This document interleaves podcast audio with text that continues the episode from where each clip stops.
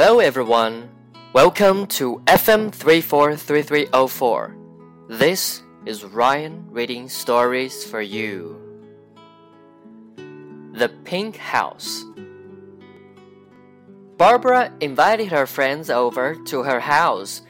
She was excited to show them her new house. What do you guys think? she asked them. Her friends didn't know what to say. They looked around and tried to think of something nice to say.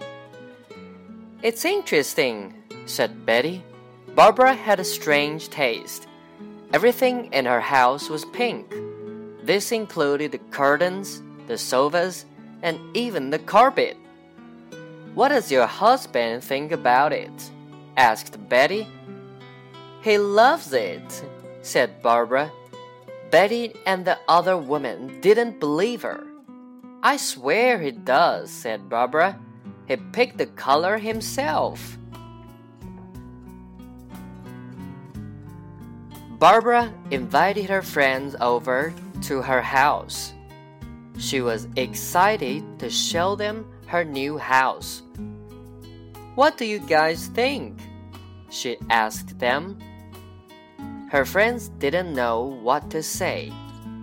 They looked around and tried to think of something nice to say.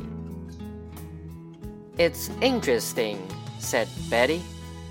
Barbara had a strange taste. Everything in her house was pink.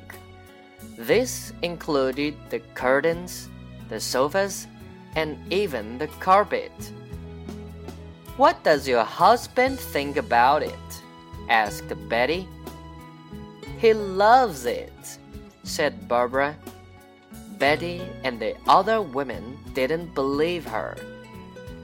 I swear he does, said Barbara. He picked the color himself.